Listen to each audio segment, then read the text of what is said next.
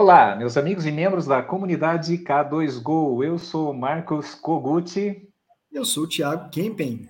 Uma curiosidade, para quem não me conhece, Koguchi não é japonês, não, é polonês. As pessoas se surpreendem, mas é verdade. tive a oportunidade de conviver, inclusive, com meios parentes meus lá da Polônia.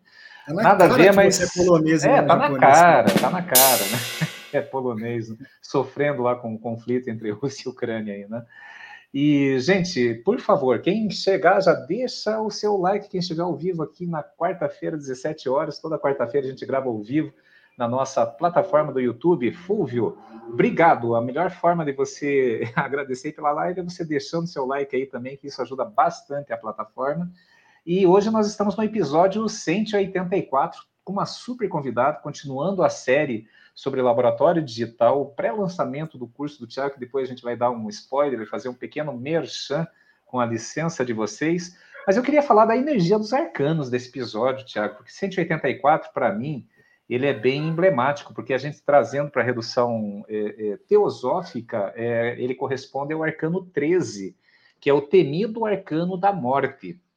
Que quando as pessoas se deparam com esse arcano da morte, ficam desesperadas, mas a morte, na linguagem simbólica dos arcanos maiores de Oswald Wirth, que é uma linha que eu sigo de raciocínio sobre a simbologia dos arcanos, é, representa a morte porque não presta, morte porque não serve. Morte significa o renascimento para uma nova vida. É aquilo que não serve mais na tua vida, seja em termos de relacionamentos tóxicos, pessoas tóxicas, funcionários, é, negócio mal resolvido. Hoje mesmo acabei de, de, terminar, concluir um vídeo falando sobre entropia, o que, que ela tem a ver com a gestão do seu laboratório, aquela sensação de que está trabalhando muito e não vê dinheiro lá na última linha. Tudo isso, se você não sabe por que acontece, tem uma causa, e essa causa precisa ser mapeada e nós precisamos matar essa causa na raiz. E o arcano 13 saindo da, da, da leitura teosófica e partindo para pitagórica, 3 mais 1, 4, quando você resolve, quando você morre para o que não serve e renasce para uma nova existência, o arcano 4 é o imperador, é aquele que é soberano sobre a matéria, é soberano sobre o seu entorno. Então você precisa muitas vezes morrer porque não serve para você renascer como imperador, como dono do seu pedaço. Isso aí, meu amigo. E para vocês que estão chegando agora, não, esse não é um canal de tarô, de astrologia, nem de filosofia. Mais ou esse menos. É, é um canal de educação e consultoria voltada para prótese no Brasil e no mundo, hoje ouvido em 24 países. Temos muito conteúdos para vocês que estão nos acompanhando aí pelo Spotify, pelo Google Podcast ou pela plataforma Android no nosso aplicativo da K2Go. Segue lá, ainda tem muito conteúdo. E, para que, e você que não conhece, nós também temos muitos conteúdos no YouTube. youtube.com.br comunidade K2Go. No Facebook. facebook.com.br comunidade K2Go. E no Instagram. Arroba comunidade K2Go. Fácil, né? Esse é muito fácil. Então, bora lá. Até eu já decorei, chegando no episódio 184. Sei não, então... se eu te então- colocar no, no aperto aqui, eu acho que você erra, hein? Não, agora não erro mais, não. Então, vamos lá, Tiago. Nós temos uma super convidada, já é a terceira vez que ela participa de, de Odontocast conosco. Tem dois episódios, uma série de dois episódios que foi fantástico. Nós tivemos a oportunidade de gravar São, em São Paulo, no, no estúdio dela, no coworking, onde ela atua junto ao pessoal da, da BIM, fazendo um trabalho fenomenal na odontologia digital sobre ser ou ter digital, é coisa que a gente vem batendo em diversas lives aí sobre o tema, mas hoje o assunto é complementar e diferente, tenho certeza que vocês vão gostar. Quem é a nossa convidada e qual é o nosso tema de hoje, Tiago? Hoje, na sequência dos podcasts para o lançamento do curso de Sistemas Cadicam, como transformar seu investimento em lucro, nós temos o prazer de receber a nossa querida amiga Fernanda Jabur. Seja bem-vinda, Fernanda. Tudo bom? Olá, Thiago. Olá, Koguchi. Saudade de participar do podcast de vocês. Caramba. Acompanho o trabalho de vocês e acho incrível. Coisa e boa. você é uma pessoa incrível, inspiradora para mim. Tivemos oportunidade, para quem não sabe, de conviver também no ambiente corporativo. É, sete anos juntos, né, trabalhando no, no ambiente corporativo. Eu lembro, Fernanda, esses dias eu estava lembrando, conversando em casa, sobre o dia que a gente levantou numa bela manhã de primavera, de, de primavera, né, lá em, em, Roma, e nós caminhamos 12 quilômetros a pé, visitando os monumentos. Lembra? Você que foi me apresentar ainda. Depois eu tive que voltar em férias, porque a gente foi a trabalho, né? Só para explicar aqui para vocês. É verdade. Depois eu tive que. É verdade, é verdade. Olha, nem lembrava, mas é verdade, você tem razão. Pô, 12 quilômetros, hein? Você que falou, né? Eu falei, não, Fê, vamos pegar aí um. Como é que é o Segway, né? Vamos pegar um Seg, alguma coisa. Aí você falou, não, Kugut. Isso aqui tem que ser respirado, tem que ser observado por ti. Você que terminou lá, eu não aguentava mais, né? Tinha que ir para o aeroporto. Saudade, bons momentos que passamos juntos, aprendemos muito, aprendi muito com a Fernanda, que é uma pessoa forte, inspiradora, que se apega nos projetos e vai, rói, esmiuça e tem muita verdade dentro de si dentro do que ela fala, faz e pratica. Fernanda, já é, provocando aí para o nosso tema, é, nós vamos falar aí sobre scanner intraoral de. E é interessante, né? Porque tem uma coisa que o Tiago sempre diz, que é o óbvio só é óbvio quando é dito. É, a semana passada, eu estava numa reunião de entrega aqui de uma consultoria com o dono de um laboratório, e ele reclamando, né, que a demanda caiu muito agora em abril, né, deu uma queda lá, é, o mercado de uma maneira geral para os laboratórios no mês de abril não foi muito interessante, claro que teve uma teve uma, um efeito aí da sazonalidade e também dos feriados prolongados que nós tivemos em abril. Então é natural que o movimento foi um pouco é, inferior a, a, março. E ele uh, e esse esse empresário da prótese comentando comigo, né, pouco, Guti, logo agora que eu comprei esse cano, ele ficou aí um mês aí parado aí no, no laboratório, né? Eu não consegui desenvolver o trabalho de escaneamento. Daí eu falei, nossa, mas sabia que o scanner intraoral, segundo estatística do meu amigo e sócio Thiago Kempen, ele é nove vezes mais rápido do que o scanner de mesa para você fazer, por exemplo, né, o escaneamento de um modelo, de uma moldagem. Então, você pode usar ele também na produção, né? Que parece uma coisa óbvia, mas o óbvio só é óbvio como, quando é dito. Então, é, você vê, né, Fernanda, a gente, quando pega assim um equipamento, uma solução, uma tecnologia que ajuda em tantos aspectos, às vezes a gente nem imagina do alcance e, e, e da, da, da, da, possibilidade que a gente tem, não só tendo o scanner, mas também tendo essa tecnologia à disposição da gente. Concorda, Fernanda? Sem dúvida. E é, a gente estava ontem mesmo a gente fez uma uma live falando exatamente isso, do quanto a gente consegue potencializar e, inclusive, reduzir custo quando a gente usa o scanner integral. No caso dos laboratórios, você ainda multiplica as possibilidades, porque você pode tanto aumentar o seu portfólio de serviços, né, prestando serviços de escaneamento, como utilizar na própria produção. Utilizar ele para escaneamento de modelos e de, e de moldes também. Então, eu acho que Hoje, estar dentro do digital e principalmente ter um scanner, seja ele de mesa ou intraoral, ele é imprescindível para qualquer laboratório.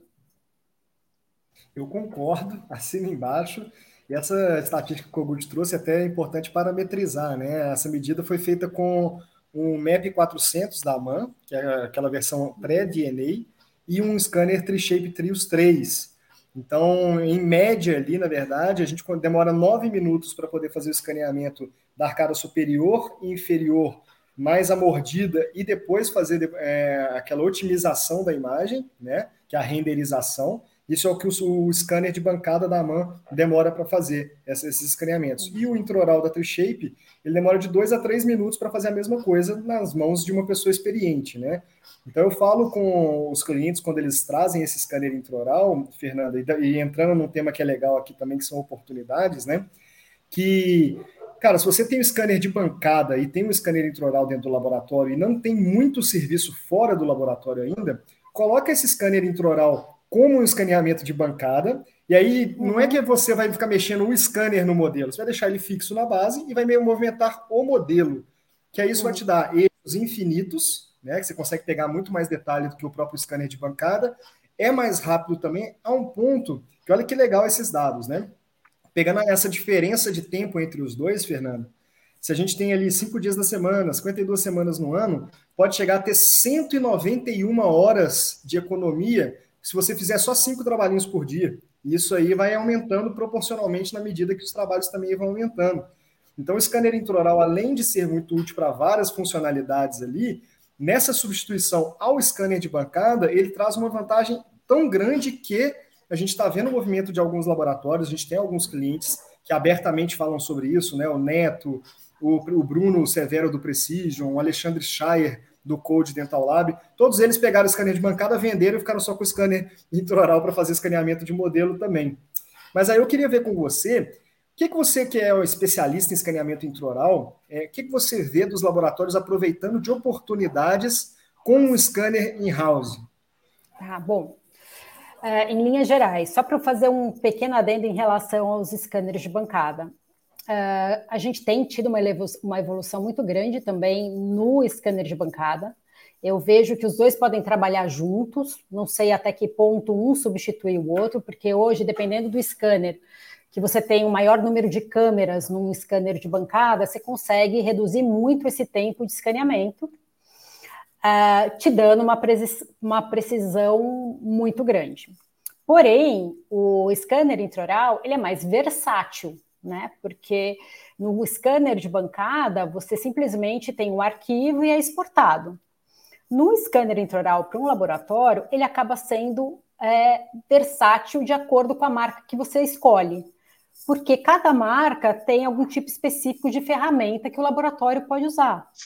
Então, seja movimentos mandibulares, verificar a distância, distância interoclusal, você consegue algumas alguma, alguns recursos que o scanner de bancada não te dá. E além disso, eu acho que tem a oportunidade de diversificar o portfólio mesmo. O laboratório ele consegue ampliar o seu serviço, podendo oferecer novos serviços, seja um scan service, ou mesmo, que eu vejo muito o laboratório fazendo, potencializar alguns grandes clientes para aumentar o volume. Porque hoje a gente entende os dentistas, normalmente eles pulverizam. Então, ah, eu vou fazer estratificada, eu uso esse laboratório. Para eu uso esse. Para isso, eu uso aquele. Eu acho que é, é interessante, uma vez que você pegue um grande cliente, né? Segmenta um, um, um, os seus principais clientes. E esse cliente tem um grande potencial, mas não tem um volume grande ainda e não consegue te mandar digitalmente. Então, eu vejo ações super interessantes, tipo, olha, manda só para mim todos os seus trabalhos,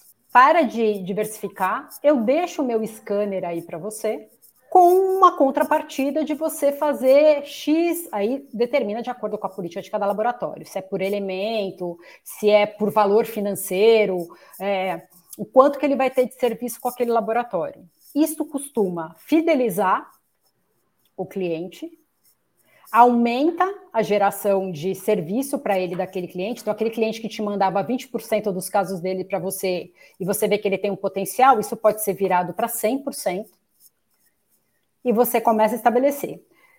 Óbvio, você não vai ter um scanner para cada cliente, como você também não vai ter todos os clientes de topo de pirâmide, né? Você estratifica quais são seus, os seus clientes principais para esse. Essa também é uma possibilidade de trabalhar com scanner. Fazer o, o, o scan service, eu acho que é uma coisa interessante. O que você vai precisar pesar aí é que você vai ter que contratar um profissional dedicado para isso, então tem que entender a quantidade de escaneamentos que você consegue fazer versus se, vai, se você vai conseguir que isso seja rentável. Então, você vai precisar dedicar um trabalho em geração de demanda, em awareness, para que os seus clientes saibam que você tem essa possibilidade. E eu diria até mesmo que eu não faria, eu não cobraria o scan service, entendeu? Ele estaria embutido no teu serviço, seria um diferencial em relação aos seus clientes, é, aos, aos, aos seus concorrentes. Legal, isso aí você falou sobre é, como se fossem satélites, né? Eu vi até tem um cliente nosso que ele, com, ele comprou mais de um scanner intraoral para colocar em cidades próximas à cidade dele, ele é de Goiânia, para colocar a próxima cidade dele ali, e falou assim: dentistas, vocês não precisam comprar um scanner intraoral, vocês só precisam mandar o trabalho para o meu laboratório. Então, é mais ou menos essa ideia. Então, que legal, né? Olha, a gente falou rapidamente de três oportunidades muito boas com o scanner intraoral: substituir o scanner de bancada, fazer o scan service e também fazer esses laboratórios satélites de captação de serviço mesmo, né? Uma fidelização daquele cliente ali que pode ser muito útil. E quando você coloca tudo na ponta do lápis ali, faz conta, aquele scanner ele pode se pagar muito rápido fazendo essa fidelização de clientes, né, Kogut? Você que trabalha na parte de precificação ali, o que, que você diz? Um scanner é, pô, a partir de 70 mil mais ou menos, depois a gente fala sobre preço, mas dá para se pagar? É, Fernanda, com certeza o papo aí dessa, desse podcast não vai parar por aqui, porque eu uh, já, já ofereço aí algumas estatísticas internas que nós estamos passando aí de 200 consultorias em laboratório, e nós temos números, você sabe que também, eu sei que você adora estatística, adora modelo de negócio, né? Trabalhamos juntos em modelos, e uh, um dos, tem, tem os indicadores que nós trazemos para os laboratórios de prótese, principalmente esses que já têm uma capacidade de investimento maior, como por exemplo no escândalo intraoral, é, subentende que ele já tem o, o digital e para ele vai otimizar muito a produção, quanto mais ele conseguir oferecer esse serviço para os clientes. É, nós medimos lá o, o, famoso Pareto, né, aquele 80-20 lá de serviços, o Pareto de clientes, e uma coisa que, inclusive, na, na, na, live anterior, no episódio 183, nós convidamos o Aziz Constantino falando sobre o futuro do metal, do cromo cobalto, que a partir de 2027 ele já deve ser banido. A gente já vê algumas, alguns fabricantes já é, não aprovando mais orçamento, por exemplo, para kits de cerâmica sobre metal já a partir do próximo ano, pela informação que eu tenho de dentro da indústria. E aí é, tem uma questão que nós medimos para os laboratórios que nos contratam na consultoria. Abraço grande, Jefferson Carmo, direto de Foz do Iguaçu. Você sabe disso, né, Jefferson? Como é que está o lead time? Vamos marcar uma atualização aí da tua bússola. É, nós temos uma ferramenta chamada bússola que marca, entre outros indicadores, o lead time. O que, que é? é, do, da data de entrada do serviço, uma vez que foi aprovado o planejamento, faz-se a, a, entrada no sistema, né, e quando finaliza, que está pronto para mandar para o dentista para faturar, a data de saída. Isso, na média, nos laboratórios, é, de, dependendo do perfil do modelo de negócio, vamos falar aí de um modelo de negócio que fresa e, e maqueia, né, que trabalha com zircônia, com silicato de lítio, silicato de lítio, e, e trabalha lá com metal cerâmica. Normalmente, metal cerâmica é, 20, 25 dias corridos. É, zircônia de silicato fresado, ele consegue entregar em 8, 10 dias. E daí, quando a gente fala assim em oportunidades de negócio, pega toda a cadeia, pega todo o ecossistema, porque imagina, para o dentista tem um peso muito grande a hora clínica dele. Imagine que ele tem um tratamento que ele entrega em 20 dias, né, do planejamento até a, a, a prótese, é, é, o elemento, a, a, a colocação da prótese se ele conseguir reduzir esse tempo pela metade, só melhorando a comunicação e o processo com o laboratório, utilizando as ferramentas digitais. É, então, é, e o laboratório, que, por exemplo, muitos que nós pegamos, ó, pensa numa ferramenta maravilhosa, isso aí, Jefferson. Então, é, é você pega e se eu tenho se eu tenho capacidade de faturar no meu laboratório 100 mil reais por mês, só para dar um número redondo, e eu estou eu tô realizando essa produção em 20 dias, quando eu começo a utilizar a estratégia de redução do meu lead time, é, digamos que eu consiga reduzir pela metade, só para eu fazer uma conta de cabeça. Se eu reduzir pela metade, o que, que vai acontecer? Eu tenho capacidade, eu, eu libero uma capacidade ociosa de faturar outros 200 mil, mas enquanto eu não tenho essa demanda, que daí é uma estratégia de marketing, que o scanner também é maravilhoso, é, me libera um tempo, um tempo para organizar melhor as minhas contas, a minha gestão, eu consigo entregar muito mais rápido e com mais previsibilidade. Então, olha só, é, somando a tudo que foi falado até agora, o, o potencial de geração de lucro e para o dentista, que libera hora clínica, e para o laboratório, dá mais conforto para o paciente, né? E ambos focando no quê? No, na satisfação do paciente. Até se, se me permitem aí, Tiago, daí eu, eu, começo a falar de começo a falar de gestão, eu, eu me empolgo. É, se você conseguir aí, Tiago, uma apresentação que você acabou de revisar, só aquela lâmina que mostra o, o, o passo do, do, escaneamento tradicional, né? É, inclusive de uma aula de escaneamento com silicone, e, e, e no, no, no, planejamento que, que for possível fazer o escaneamento digital. É, nós temos aqui internamente, a gente mediu, a diferença do lead time é de cinco dias. Aí eu pergunto, quanto que você consegue faturar em cinco dias? Olha, cinco dias de vida num, em 22 dias úteis é bastante coisa. Então, isso é muito bom, Fernando. Acho que a gente pode até evoluir assim esse conceito de geração de lucro para o ecossistema entre laboratório e clínica. É, em, é, corroborando o que você está falando, já do lado clínico, a redução normalmente de custo para um consultório, quando ele entra no fluxo digital, tendo somente o, o scanner, né, sem contar outros periféricos, eu diria assim, é de 40%. E a capacidade produtiva dele aumenta em 30%, ou seja, então, significa que ele consegue, ele cons é, é, a, a, preocupação que ele tinha, qual é a preocupação? Ele fala, nossa, os meus casos, eu estou ficando com a agenda vazia. Na realidade, ela não está vazia, é que você está conseguindo entregar num lead time mais curto e eu estou conseguindo ter espaço para colocar mais cliente e faturar mais. E isso, consequentemente, é um melhor faturamento para o laboratório. Porque ele consegue fazer todo o processo, todo o trabalho em um tempo que é cerca de 50% menor do que ele faria normalmente, se ele fizesse no, no método convencional.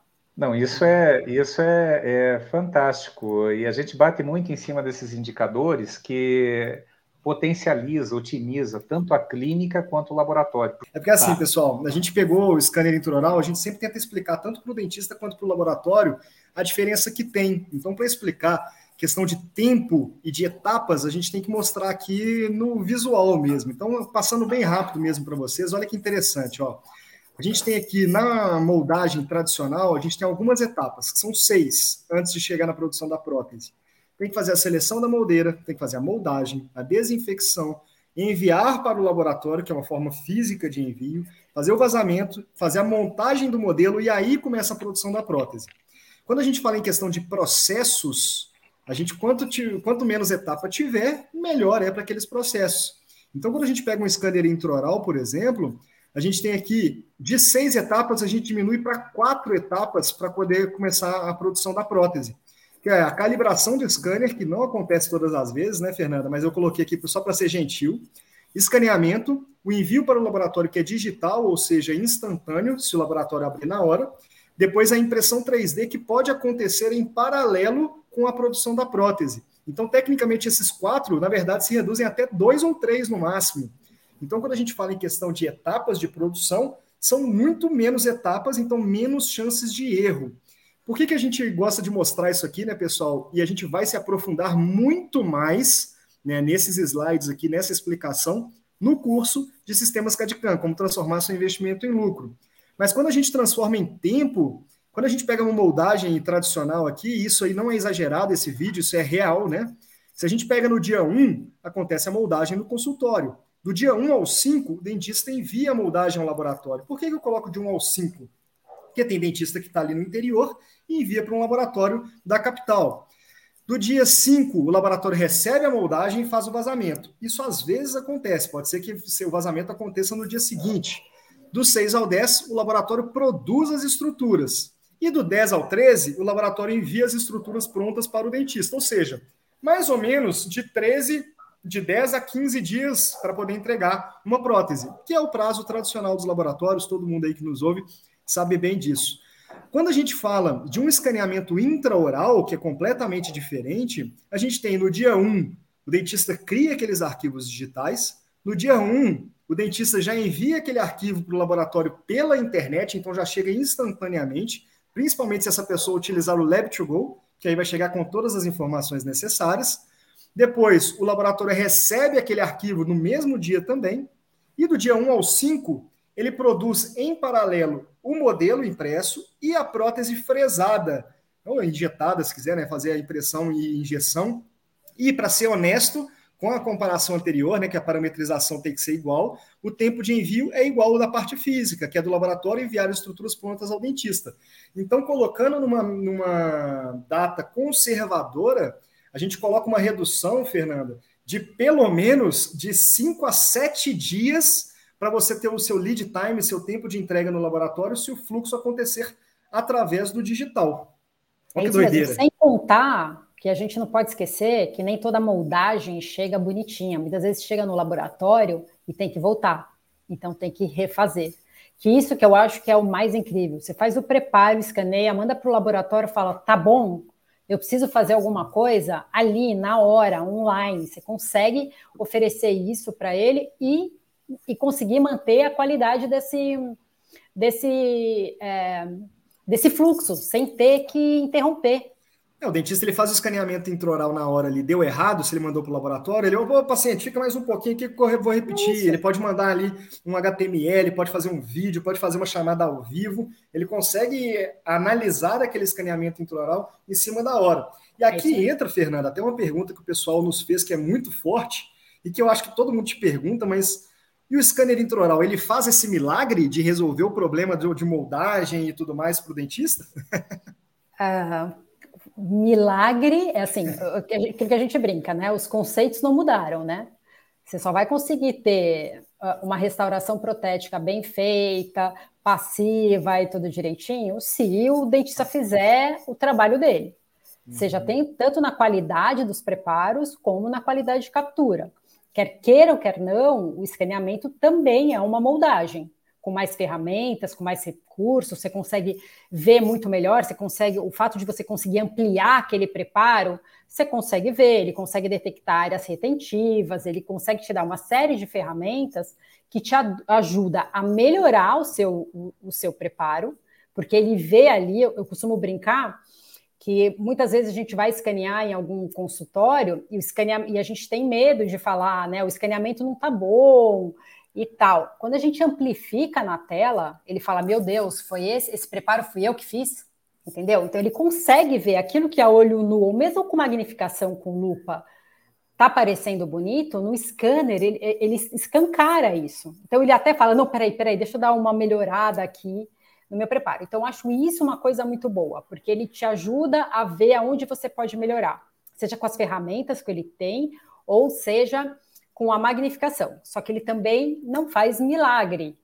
Em que sentido? Que todo tem gente que faz propaganda e fala assim: nossa, o scanner faz escaneamento de preparo é, subgengival. Gente, isso não existe. Pode ser o melhor scanner, mas nem, nenhum scanner com qualquer tecnologia consegue atravessar paredes. Consegue nem infravermelho, que essa aí eu já ouvi, né? Nem, não, nem infravermelho, fluorescência, cada nada. Se você não tiver o preparo exposto adequadamente e você não fizer a captura, a inserção de luz no lugar certo para pegar a captura corretamente, não adianta. Você pode escanear um preparo subgengival, mas você não vai conseguir aquele término. Você vai ter que usar outras ferramentas, que seja moldar somente aquele dente, pegar um quadradinho de silicone, moldar aquele dente que está subgengival e conseguir fazer a captura com aquela mínima moldagem e escanear aquela moldagem. Aí o laboratório vai conseguir fazer o match e você ter o contorno.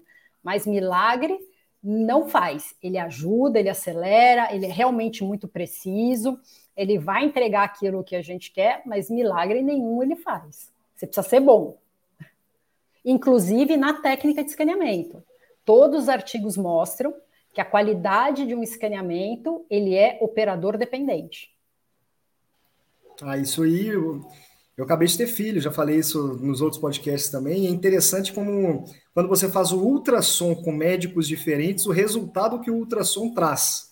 Agora, o ultrassom é uma coisa que não exige quase nada de precisão ali. Tem uma precisão, óbvio, para fazer medição e outras coisas do tipo, mas não chega nem perto do que a prótese exige.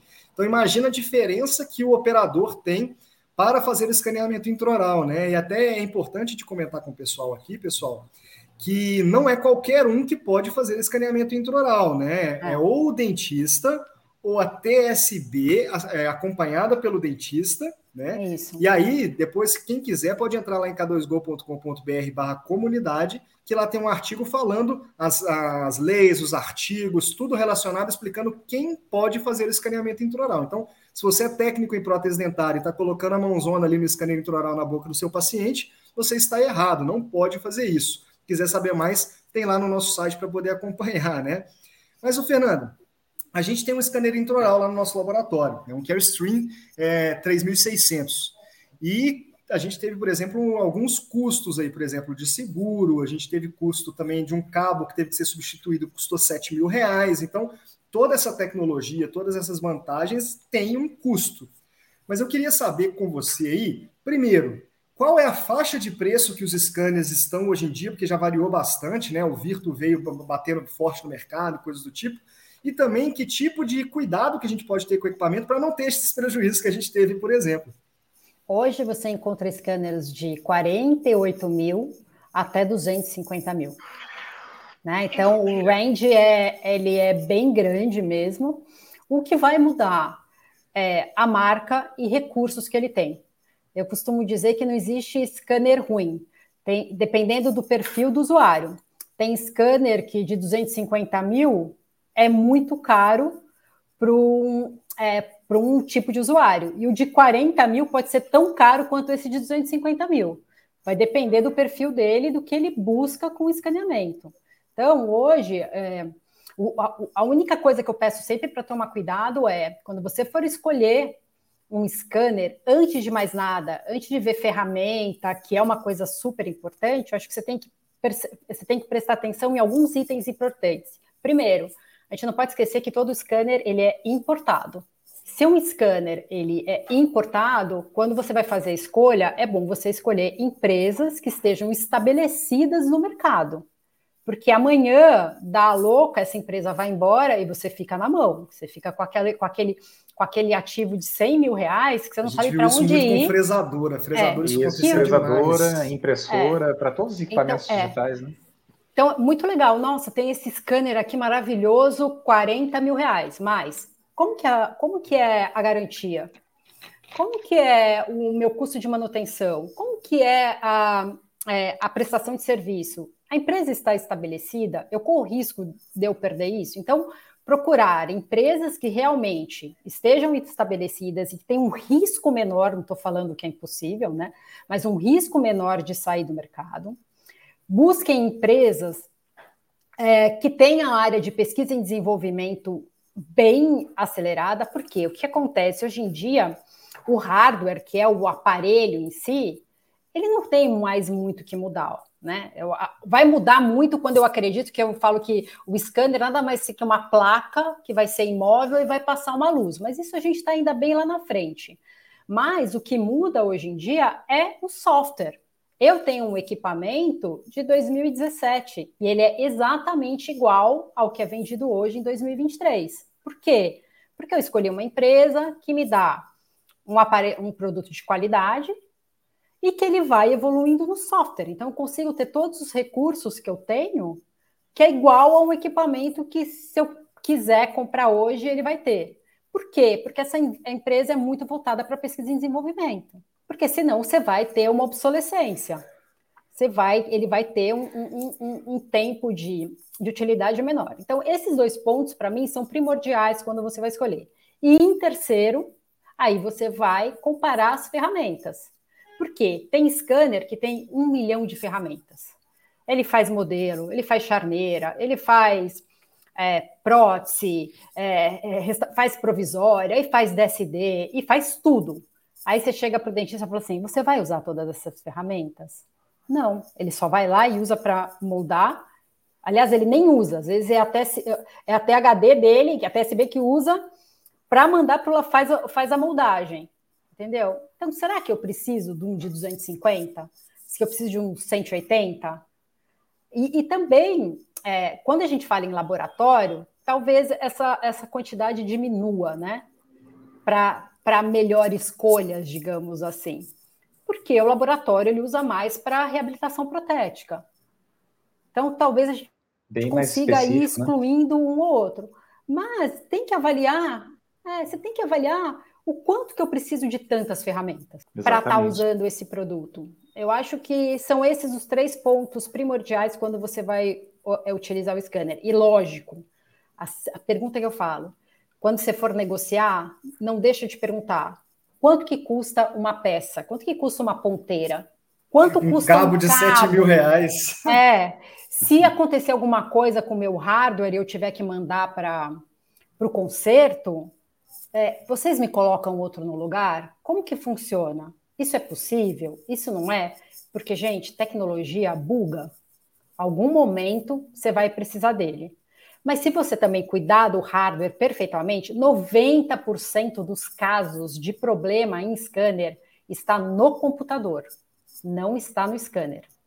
Quando a gente for colocado. falar em problema de hardware, é, quando você vai falar, então, isso é uma outra coisa. Vai comprar o scanner, o, o, a empresa vai te falar assim: compra esse computador aqui, que o preço é maravilhoso na configuração mínima. Saiba que você vai ter um desempenho menor. Ele vai ficar mais lento. Então, você tem que comprar um computador superior ao, ao recomendado, nem mínima que eles, eles pedem. Por quê? Porque daqui a seis meses vai atualizar o software. Ele vai precisar de mais espaço, ele vai precisar de uma placa de vídeo super potente. Então, se tem um lugar que você não pode deixar de investir, é no computador.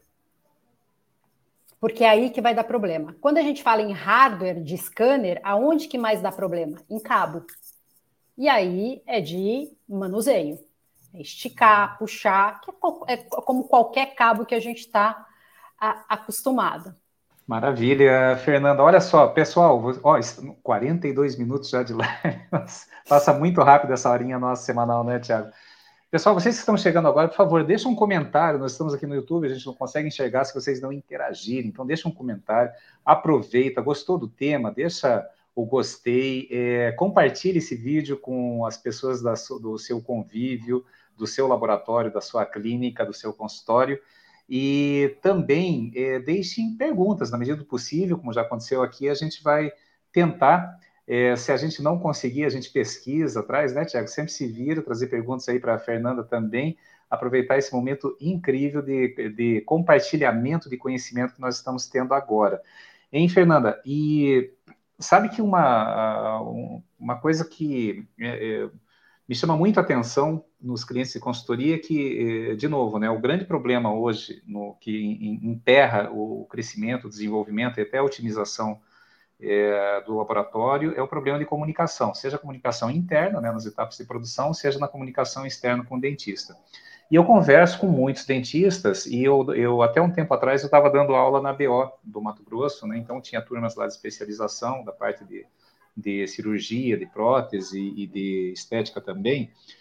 E falávamos sobre, eu falava sobre fluxo digital, como otimizar o seu, a sua hora clínica, eh, conhecendo o fluxo laboratorial, e depois nós eh, tínhamos um momento que eu, eu levava eles num laboratório digital.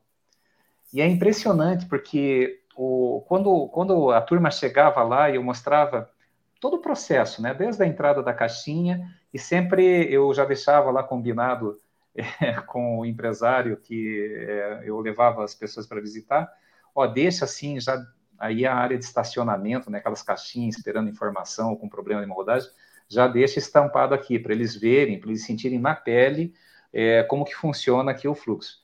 E todos, sem exceção, depois do encerramento, quando eles vinham comentar né, sobre o que, que foi legal, os pontos de melhoria, né, eu sempre pedi esse feedback, eles falavam, nossa, Kogut, eu não imaginava que era assim que era produzida a prótese. Eles, sempre, mesmo aqueles que já conheciam né, os seus laboratórios lá, né, falando aluno de especialização, mas eles falavam como, como é importante a gente se aproximar do protético. E a classe protética do Brasil, me corrijam aí, ó, tá? Jefferson, diz aí, cara, é, parece que tem um problema de baixa autoestima, na média, não são todos, né? Mas tem um problema de baixa autoestima, porque daí fala, não, mas o problema é o dentista, ele é muito turrão, cabeça dura, mas não é.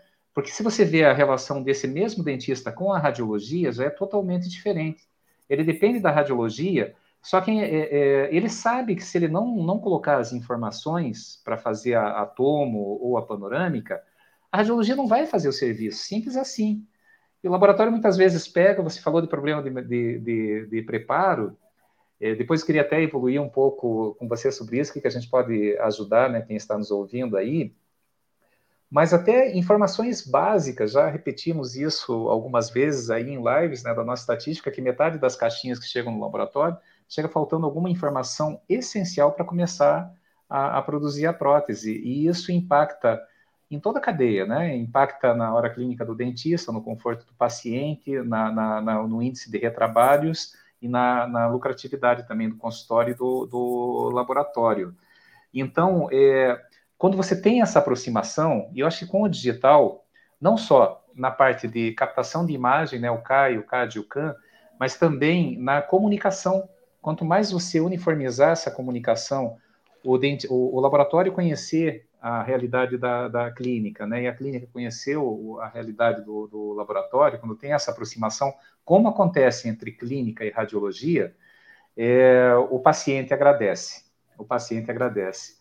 E é um trabalho árduo que a gente vem desenvolvendo no sentido de aproximar essa, essa comunicação a ponto de desenvolver o nosso próprio software pra, com um aplicativo gratuito para o dentista para facilitar essa comunicação aí com, com, com o laboratório. Mas caminha para isso, né, Fê? Em pleno 2023, a gente vê que ainda tem dentista que, que manda lá para o laboratório dele, ó, fala para o fulano me ligar, para o dono do laboratório me é. ligar, é. né? Não manda nenhuma informação na caixinha, né? Infelizmente ainda tem. É, eu acho que é preciso uma mudança de mindset mesmo, mas por outro lado, eu acho que ficou é, muito melhor a, o relacionamento do laboratório com o dentista. Porque quando você tem uma comunicação clara e visual do, do trabalho que você manda, você não consegue constatar, é contestar, entendeu? Porque, por exemplo, você manda uma moldagem, chega lá, a pessoa vê e fala: olha, não está boa, uma moldagem convencional. O que, que normalmente o, o, dentista fala? Ah, se vira, dá, faz do jeito que der. Que o digital não te permite muito isso, né? Porque a fresadora, quer seja, ela trabalha dentro de um, de um, de um processo é semelhante. Mas o que eu acho que melhora é em a comunicação, o laboratório conseguir explicar para ele visualmente, através dos arquivos mesmo, no que ele te manda, o que, que precisa mudar. E no digital também fica mais fácil, porque quando você manda o, o, o arquivo para o laboratório, você já consegue mandar todas as informações que aquele laboratório precisa numa, no, dentro do software. Você consegue mandar isso para ele. Então não tem muito o que contestar, entendeu? Porque ele fala, ah, eu falei isso, não, eu não falei aquilo. Então isso é bom para os dois. E hoje, eu não sei se vocês sabem estatisticamente, mas quem traciona o mercado digital, o fluxo digital, são os laboratórios no mundo. Se a gente pegar o maior mercado do mundo, que é os Estados Unidos, 60% dos laboratórios eles trabalham dentro do fluxo digital. E de dentistas, somente 20%. Mesmo então, assim é pouco ainda, né? Você para é pensar. Muito pouco, é muito pouco. Então, é um movimento, o fluxo digital é um movimento tracionado pelos laboratórios. Então, o que, que eu percebo hoje? O dentista, ele respeita muito a, muito a informação do laboratório. São poucos os dentistas que conseguem entender o tanto de desgaste que ele vai ter se você usar uma zircônia ou se você usar um silicato de lítio, o quilo, aquilo que, que, que permite. Quem explica isso para o dentista é o laboratório. Ele que é o detentor da informação. Então, ele tem um, o dentista hoje tem um respeito muito grande e sabe da importância do laboratório para ele conseguir o resultado que ele quer não dá mais para falar, ó, faz aí, você se vira, você vira, faz uma bolha, faz um preenchimento, faz a fundição daquele jeito. Isso não, não acontece mais. Para você conseguir entregar um trabalho de qualidade, a voz do laboratório é muito importante. E há um respeito maior do dentista hoje em relação ao laboratório, porque ele começa a perceber a importância que o laboratório tem no resultado do, do trabalho dele, não é só o preparo dele. Então eu percebo é. muito isso. Eu não faço nada sem falar com o laboratório. Tem um ponto importantíssimo aí, viu? Mas antes, agradecendo aí, Maandra, muito obrigado pelo comentário. Que bom que você está gostando. Manda um abraço para o Zanoni aí também do It Solutions. Que bom que vocês estão trazendo aí bastante tecnologia para o mercado de Belo Horizonte, né? Minha cidade maravilhosa aqui. E aí, Fernanda, uma coisa que eu queria trazer, você falou sobre a comunicação e que é legal que o dentista, quando ele faz o escaneamento, quando ele vai enviar para o laboratório, ele pode usar a ferramenta do próprio scanner para enviar com todas as informações. Só que aí eu, te, eu não sei se você sabe sobre esse pequeno detalhe, mas isso traz um desafio para o laboratório, sabe por quê? Que, por exemplo, a gente tem vários scanners intraorais hoje no mercado, você citou isso, né? Mas então, quando a gente fala de cada scanner tem a sua ferramenta, a gente fala que a gente tem lá o Tri-Shape Communicate, o Cirona Connect, o Medit Link. Para o dentista, isso é ótimo, porque ele usa uma ferramenta. Quando chega no laboratório, ele começa a ter 7, 8, 12 ferramentas que eu tenho um cliente. Por quê? Porque o dentista tem um que usa o TreeShape, tem outro que usa o Cirona, tem outro que usa o e-transfer, outro que usa o WhatsApp, outro que usa o e-mail. Então, uma coisa que eu falo para todos os meus clientes, e eu falo com. Na consultoria, Fernanda, é muito flexível, mas isso aqui é uma coisa que eu sou inflexível. Eu falo: olha, fecha a porta, escolhe um. Não importa qual que você vai escolher, mas escolhe uhum. um. Obviamente, eu recomendo o Lab2Go, que foi uma ferramenta desenvolvida pensando neste problema. Mas, independente de qual ferramenta que você elegeu para fazer essa comunicação com o dentista, receba apenas por ela, não fica abrindo exceção porque isso pode gerar um problema para o laboratório que talvez agora é pequeno, porque você está recebendo um ou outro dentista. Mas daqui a pouquinho, depois que, por exemplo, o mercado americano deixar de ser seus 40% e virar 100%, por exemplo, aí você vai ver que vai ter muita ferramenta te enviando e você começa a perder o controle de opa, eu não vi essa notificação porque esse aqui não estava aberto, então seu Google Chrome ali vai ficar cheio de aba diferente aberta, né? Então, mas eu, eu acho que eu me comuniquei de maneira errada, porque eu não acho que deve ser mandado pelo. Você pode escolher ser enviado o seu laboratório quer, mas o que, eu, o que eu quis dizer com isso é que no único envio, porque você manda o arquivo. Ah, então, sim. no único. É, a ferramenta que você vai usar para enviar depende, e exatamente por isso. Porque não são todos os laboratórios que têm o mesmo, a mesma, mesma cloud daquele sistema que vai ter. Pelo contrário, eu praticamente não uso esse tipo de, de canal. Mas quando ele escolhe o canal que ele vai ser enviado, seja é, pelo Lab2Go e tal, nessa, nesse envio ele já coloca todas as informações para o envio, entendeu? Então uhum. ele não, não manda para depois falar alguma coisa que está faltando. Justo. Então ali ele te dá todas as informações corretas em um único canal. E uhum. não, ah, eu liguei para a fulana, a Juliana me atendeu e eu passei para ela. Não, mas a Juliana não passou para a pessoa da triagem. Ou, entendeu? Fica um único canal de informação e de comunicação onde consegue centralizar e eles confirmam. Daí você fala, ah, realmente eu não te mandei. Porque ele tem ali formado e documentado que aquela informação foi passada ou não. Porque eu vejo uhum. muito vai e volta, sabe? É, é, como que fala aquele lá que, que a gente vai dar um recado, conta um, conto, aumenta um ponto e não telefone chega. sem fio. Um telefone sem é, fio. aí eu falei com a né? Juliana, né? mas a Juliana não passou. E aí o trabalho está lá parado.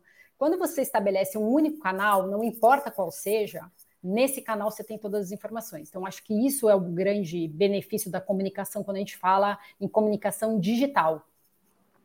E essa, essa comunicação, Fernanda, justamente pensando nesse principal gargalo do laboratório que a gente pensou o software, né, o Lab2Go, os requisitos de sistema. Por quê? Porque o laboratório hoje ele usa, além de todas essas plataformas de comunicação digital, ele ainda usa o WhatsApp, ele usa o telefone. E, e qual que é o problema disso? Se eu tenho um determinado caso, né, uma caixinha, um planejamento, tal, entreguei três meses depois, ó, deu problema naquele caso é uma confusão danada para você Exatamente. achar. Mesmo no WhatsApp, é uma confusão. Às vezes, até conversas nossas no WhatsApp, assim, ah, você pegar lá uma referência para buscar. E quando você tem tudo isso registrado digitalmente na própria ordem de serviço, eu tenho lá muitas vezes o ODAI com STL, eu tenho o registro fotográfico, eu tenho tudo que foi comentado em cada etapa da produção. Eu chego lá, ah, foi o paciente Tiago, eu coloco lá Tiago, já aparece lá ele então, é, são ferramentas que, meu Deus, é como você falou, é uma mudança de cultura, uma mudança de mindset. Mas eu queria uhum. aproveitar, Fernando, não posso deixar de perguntar para você. É, uhum. Uma coisa que nós temos e que é muito valioso na consultoria é o que a gente recomenda para todos os laboratórios estabelecer um termo de parceria. O termo de parceria é a regra do laboratório. Como é que funciona o laboratório para otimizar, não, não para impor regra para o dentista, mas para otimizar o fluxo clínico também, a hora clínica do dentista. E uma das questões dos laboratórios de, é, que é, têm a leitura digital é sobre o protocolo de escaneamento, que é como você falou, né? Você deu uma pincelada, uma pincelada agora há pouco. Ó, não pode esquecer que o, o escaneamento não faz milagre, né? Ele é uma moldagem. Se você não tiver uma cobertura de malha, se você não escanear é, arcada superior e inferior, se não tiver um registro de mordida, é a mesma coisa que você moldar errado, o laboratório não vai conseguir confeccionar a prótese.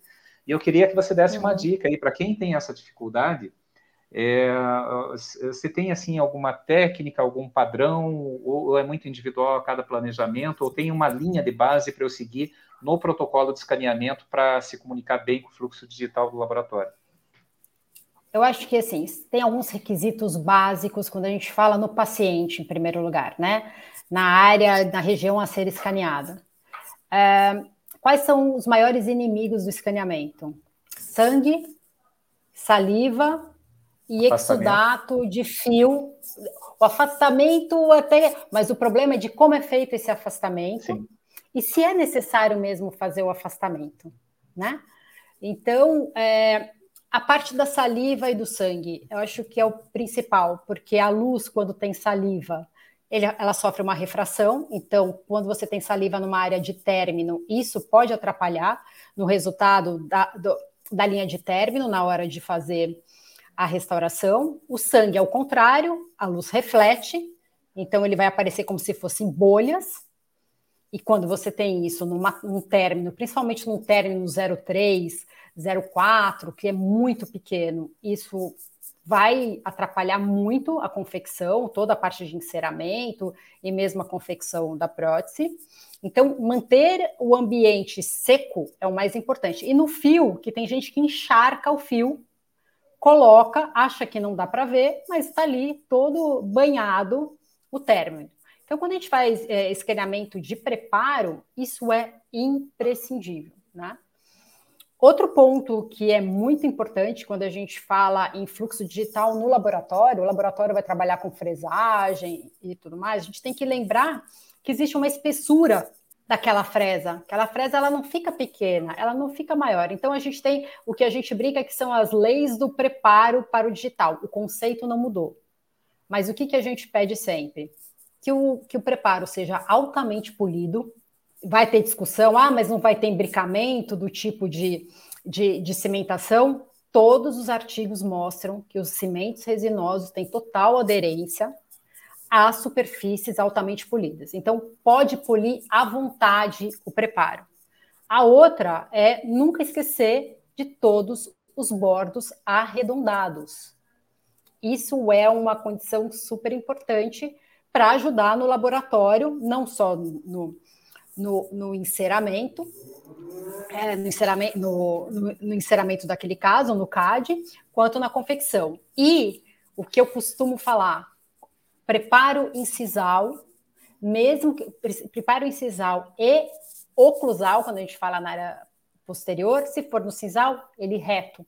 Por quê? Ah, eu, eu acho que eu não preciso nem explicar para o laboratório. O laboratório, eu aprendi isso com o laboratório, né?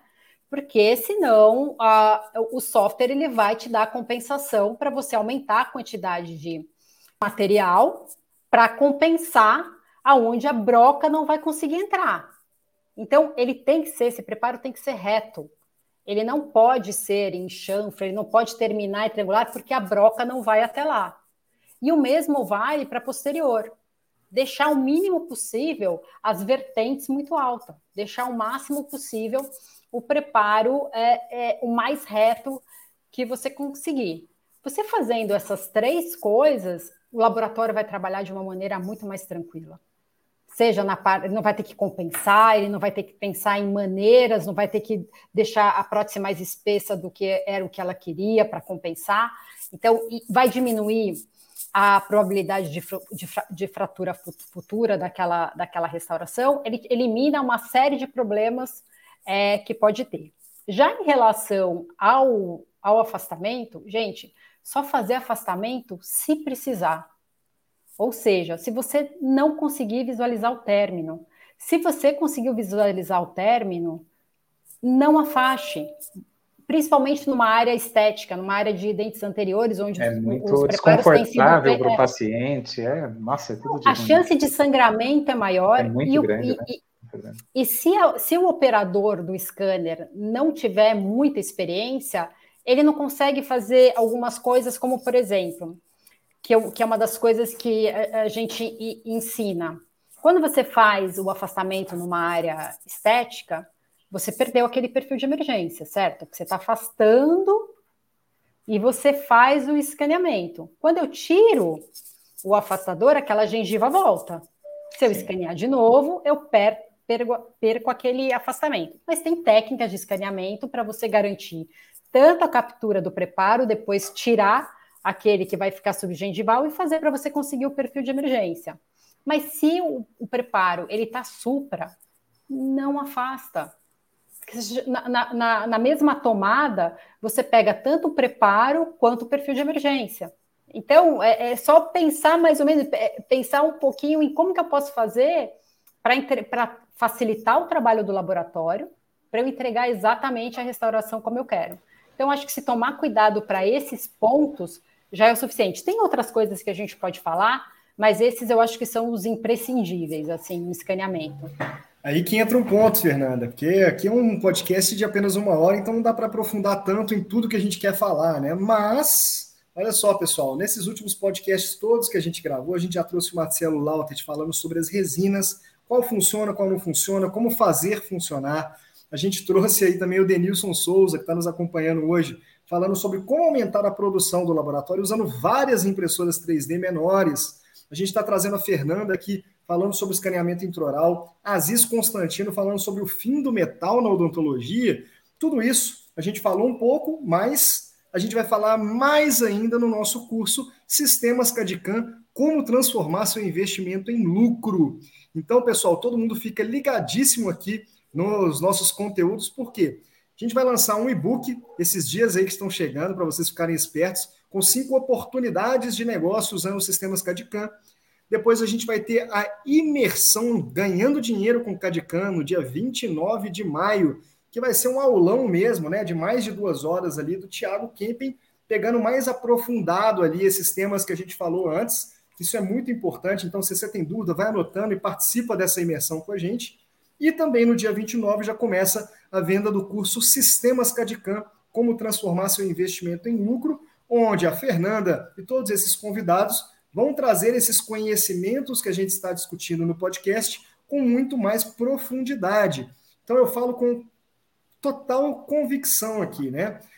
Compre esse curso, porque ele é como se fosse uma especialização em laboratório de prótese digital. É, se você não pode comprar esse curso, não deveria nem pensar em comprar um sistema CAD-CAM, porque é muito importante você ser digital antes de ter o digital. Então, se você está pensando em comprar um equipamento já decidiu comprar, mas não comprou, ou já comprou, se quiser saber como ganhar dinheiro de verdade com aquilo ali, ter lucro, compre o curso de Sistemas Cadicam, que vai sair no finalzinho de maio. Certo, Koguchi? E agora é a nossa hora de merchandising, mas antes eu quero pedir para o pessoal ali, olha, quem acabou de me passar uma mensagem aqui, Fernanda, Pericles Borges. Ah, não acredito. Estiver nos acompanhando, Periclão, se meu irmão, se estiver acompanhando aí, deixa, manda uma mensagem aqui no, no chat não, que a gente acredito. consegue visualizar. Ele falou assim: olha, quero acessar, não estou conseguindo, mandei o link aqui para ele agora. Péricles, eu vou estar em Belo Horizonte no dia 19 agora de maio. Eu quero ir no Shedburg comer um hambúrguer de porco de soja vegetariano. Te vira nos 30. Quem tiver em Belo Horizonte. Pô, eu quero ir junto, hein? Ah, então vamos, dia 19. Nós vamos lá, é aniversário do Tiago aniversário do Thiago, conheci a Mariana, e a gente vai lá para o. Eu, uh, vou dar até uma entrevista na televisão lá, me chamaram, né? Vamos lá, de, de gaiato ali, e, e passo, dar uma passadinha no, no shed se o Péricles, obviamente, estiver por ali, né? Então, gente, é, hora do Merchan. Esse curso é fantástico. É, é, o que, que você tem que pensar, se preocupar antes de investir?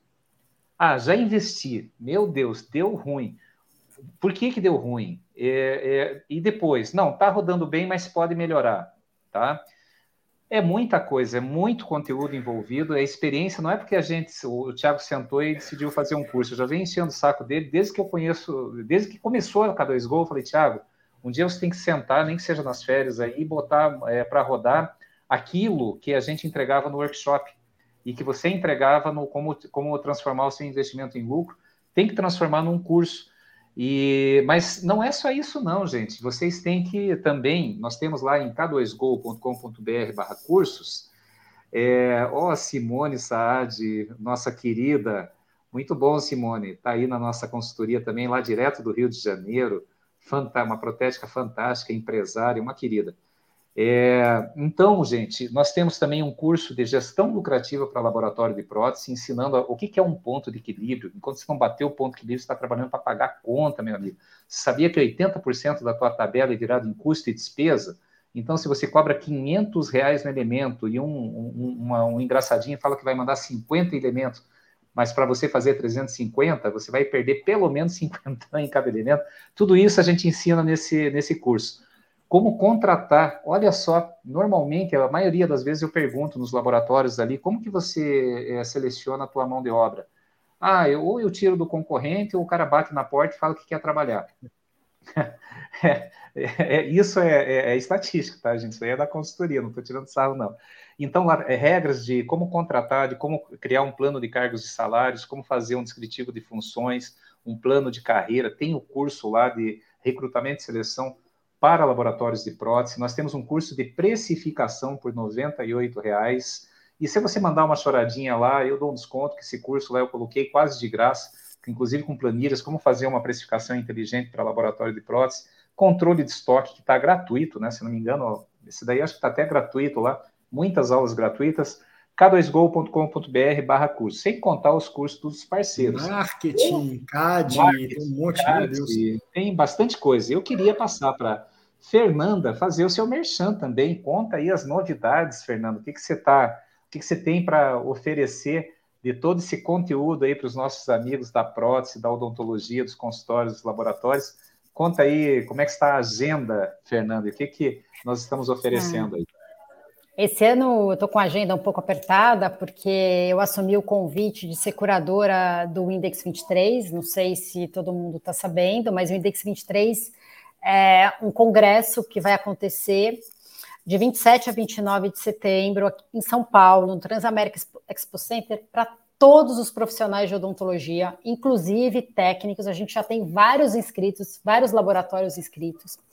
Inclusive, a K2Go é um dos um, um dos speakers, digamos, é, no evento, porque a gente está tendo uma demanda grande de profissionais da área, que é o realmente que a gente quer.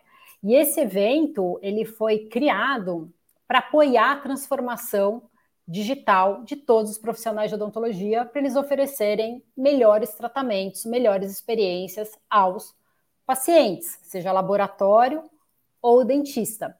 Então, para aquela pessoa que ainda, aquele profissional que ainda não entrou no digital, a gente vai apoiá-lo e para ele saber quais são os caminhos para ele se transformar em um, em um profissional digital. Para quem já está dentro do digital, aprimorar mais ainda, e inclusive para os grandes especialistas já no digital, ou seja, que dominam então, é um evento é, realmente disruptivo, não só na experiência, tem uma série de, de, de, novidades, de coisa diferente, é completamente diferente de qualquer congresso que a gente já teve no mercado. Qual é a principal diferença? Ou você tem um evento que é muito corporativo, ou um evento monoespecialidade. A gente juntou os dois porque a gente entende que as, os provedores de tecnologia precisam ser os melhores parceiros dos profissionais. Então, a gente quer reunir a comunidade e conectar todos os profissionais aos provedores de tecnologia através dos grandes influenciadores, para ajudá-los nessa transformação, nessa jornada de transformação que está acontecendo com a odontologia.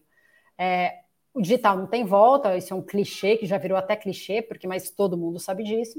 E a gente sabe que se o profissional não se tornar digital de alguma maneira, ele vai estar completamente desconectados os dois ou três anos. Então, eu convido a todos. Ah, eu posso dar um. Posso, posso oferecer um, um cupom de desconto, porque a gente está com uma Opa! campanha. Se Vamos você lá. colocar, escrever você no Index 23, você tem 20% de desconto na inscrição do evento. Será que eu você no Index 23? Então, Vamos, se... podemos inclusive colocar isso nas nossas redes aí, impulsionar, vai, com certeza. Vamos, vamos encher e, o evento aí. E quero deixar, quero deixar assim aberto para quem quiser de alguma dúvida, é, entrar em contato para falar de escaneamento, para quem precisar aí, eu sou super aberta, não, não, costumo esconder nada. Normalmente a gente tem um, eu tenho um curso da BIM, né, que é a minha empresa de escaneamento intraoral. Esse ano é, eu não consegui montar nenhuma, tá todo mundo perguntando, mas o, o Marcos Celestrino, ele foi um aluno do meu curso, né? Ele, o Scheider e tal, e ele me pediu para dar um curso lá no, no, no, training dele. Eu fiquei super honrada, porque eu jamais imaginei que eu seria convidada. Então, ele me pediu muito para essa data, porque eu acho que ajudou bastante alguns clientes dele. Uh, e eu vou dar o curso lá no, no Aliança Training Center, mas aí tem que entrar em contato com eles para agendar. É, fiquei realmente lisonjeada, primeiro porque eu admiro muito todos os técnicos laboratórios e acho que eles são realmente os grandes impulsionadores da odontologia digital é, para todo mundo. Eu acho que se você não tiver um laboratório te apoiando, você não vai conseguir ser um bom dentista. Maravilhoso, Fernanda. Olha, Luiz Reis, meu irmão, direto do Rio de Janeiro, do Obra Prima, Deise Moreira, direto de Salvador. Gente, é, Maiandra, Nossa, um monte de gente que eu sigo é um aí. De gente aqui. Um então, monte de gente que eu obrigado. sigo aí, gente, que eu sigo que eu admiro muito. Obrigado aí pelo tempo de vida que vocês estão dispensando aqui, acompanhando os nossos conteúdos, tem muita coisa bacana. E, Fernanda, e fica o convite, como o evento vai acontecer lá no final de setembro, você sabe que é, no Pro Experience nós fizemos uma chamada aí junto com speakers que participaram lá do evento, fizemos alguns, algumas lives, alguns podcasts que deram uma repercussão muito boa. E nós também é, falamos no, no Pro Experience aí, eu, da PDESP o, no ano passado. E fica aí, Fernanda, se conte conosco também no apoio que a gente puder fazer né, para contribuir nessa causa do, do Index. Já ontem estávamos conversando com o Marcos Celestrino também sobre o Index, né? É, teremos um, uma honra, um prazer muito grande estar junto com você nessa empreitada também. Tá bom, Fernanda? Que bom, que bom, que bom. Queria dar um, fazer um agradecimento especial a vocês, parabenizá-lo pelo trabalho que vocês vêm desenvolvendo ao longo desses últimos anos. É, queria parabenizar todos os laboratórios pelo excelente trabalho que tem realizado também no nosso Brasil. É impressionante a qualidade de Sim. entrega que a gente está aqui. Eu tenho a oportunidade de conhecer laboratórios de outros lugares, de fora do Brasil, e acho que realmente é, o Brasil oferece o que há de melhor e que tem uma busca constante de conhecimento e evolução para todos os laboratórios. Eu admiro demais o trabalho, trabalho é, de vocês, e eu acho que é onde eu mais apresento. Então, bom, Marcos Celestrino, o pessoal da Obra Prima, todo mundo, assim, impressionante a qualidade que a gente tem quando a gente pensa em laboratórios do Brasil. E parabéns pelo trabalho que vocês fazem apoiando esses laboratórios, seja nas consultorias, no, é, no na, na plataforma. Eu acho que isso é super importante para apoiar eles que são tão importantes para nós clínicos, né? Que eu não sou mais clínica, mas que nós dentistas.